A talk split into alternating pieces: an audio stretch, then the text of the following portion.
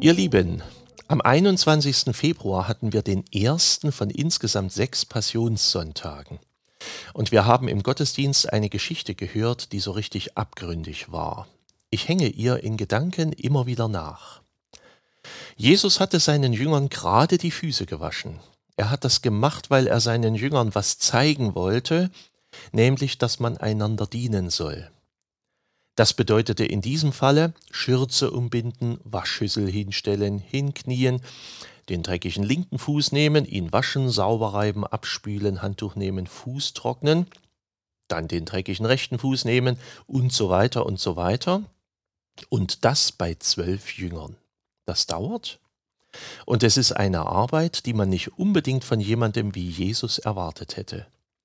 Aber das war die Botschaft. Seid einander zu Diensten. Macht das füreinander. Seid euch dafür nicht zu schade. Ich, Jesus, war es auch nicht. Das war sicherlich ein schöner Moment, ein ergreifender Moment, aber dann ging es weiter. Und das war dann das, was am 21. Februar im Gottesdienst zu lesen dran war.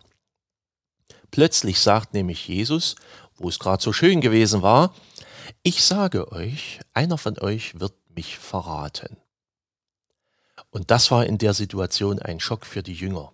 Sie wussten natürlich, wenn Jesus sowas sagt, dann meint er das auch so und dann kommt es auch so. Und natürlich fragten sie sich sofort, wer das wohl sein wird. Und sie hatten alle Angst davor, es selbst zu sein. Einer von den Jüngern, der Jesus sehr nahe stand, bekam den Auftrag nachzufragen, wer es ist. Also fragte er, und Jesus bezeichnete den Judas als den Verräter.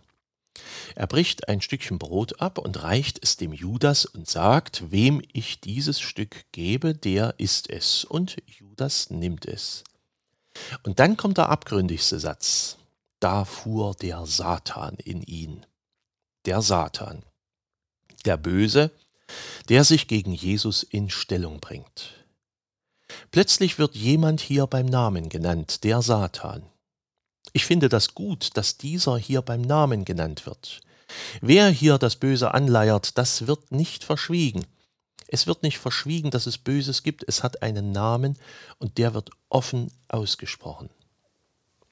Das ist oft genug auch nicht der Fall. Oft werden Probleme auch unter den Teppich gekehrt. Manchmal ist in einem Gespräch mit Händen zu greifen, dass etwas im Raum steht und die Atmosphäre prägt, aber niemand nennt es beim Namen. Manchmal hat man das Gefühl, dass die wahren Probleme gar nicht benannt werden und alles nur an der Oberfläche herumgekratzt wird. Man redet stundenlang, manch einer lebt gar jahrelang, ohne dass eine Schuld oder eine schwere Sache zur Sprache kommt. Niemand nennt's beim Namen. Der Satan fährt in Judas. Das Böse ist da, ohne dass man weiß, woher es so plötzlich kam. Und auch das ist so eine Erfahrung, die wir Menschen machen. Manche Dinge werden so gut begonnen und plötzlich bricht sich das Böse oder eben der Böse Bahn, ohne dass man weiß, woher das kommt. Viele fragen sich das. Bei Katastrophen, bei Familientragödien, bei Kriegen, bei Krankheiten, bei Leid der verschiedensten Art, woher kommt das plötzlich? Ist es nicht zum Verzweifeln, wie es in unserer Welt zugeht? Der Satan ist nun aber auch nicht die bequeme Adresse, auf den wir die Verantwortung schieben könnten. Der war's. Ich konnte ja gar nichts dafür, dass das so gekommen ist. Dass das so ist, merkte schon Judas, der Verräter. Auch er wird seine Verantwortung, seine Schuld nicht los.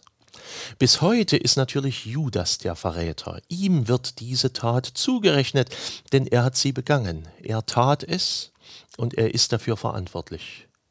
Mit dieser Schuld kann er gar nicht leben. Ein anderer Evangelist erzählt, dass er sich sein eigenes Leben genommen hat.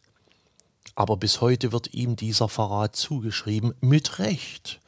Man kann über seine Motive für diese Tat natürlich viel nachdenken, viel spekulieren, viel sinnieren und philosophieren, aber am Ende ist man immer noch da, er hat's getan. Wer schuldig ist auf Erden, kennt dieses Gefühl, es nicht wieder loszubekommen.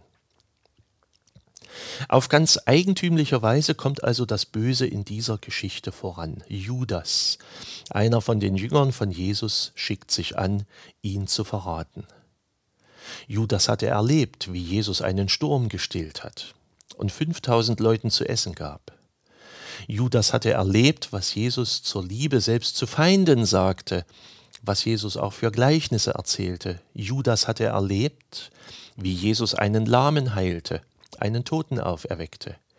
Judas hatte gerade erlebt, wie Jesus natürlich auch ihm die Füße gewaschen hatte, ihm gedient hat.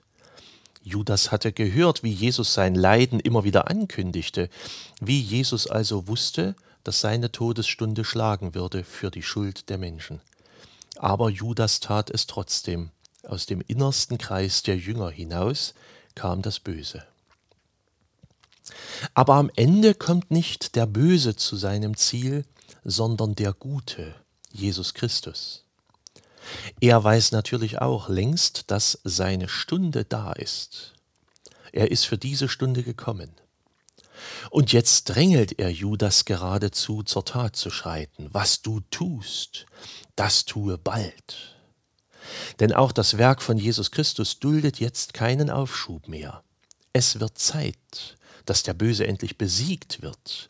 Es wird Zeit, dass Jesus dem Bösen endlich die Macht nimmt.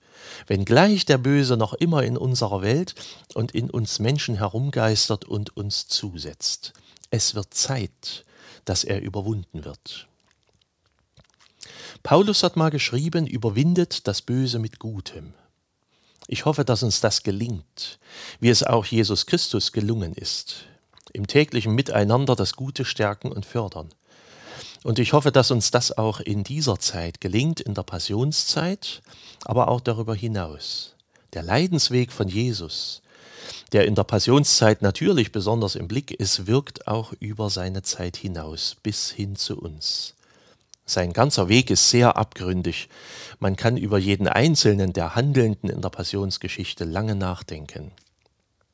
Auch unsere eigenen Wege enthalten manche Abgründe, die uns zu schaffen machen und die uns lebenslang zu denken geben. Aber möge es uns gelingen, Gutes zu tun und Gutes zu reden und dem Bösen zu entsagen und zu Gottes Ziel zu gelangen. Gott segne euch auf diesem Weg. Seid herzlich gegrüßt, euer Pfarrer Schurig.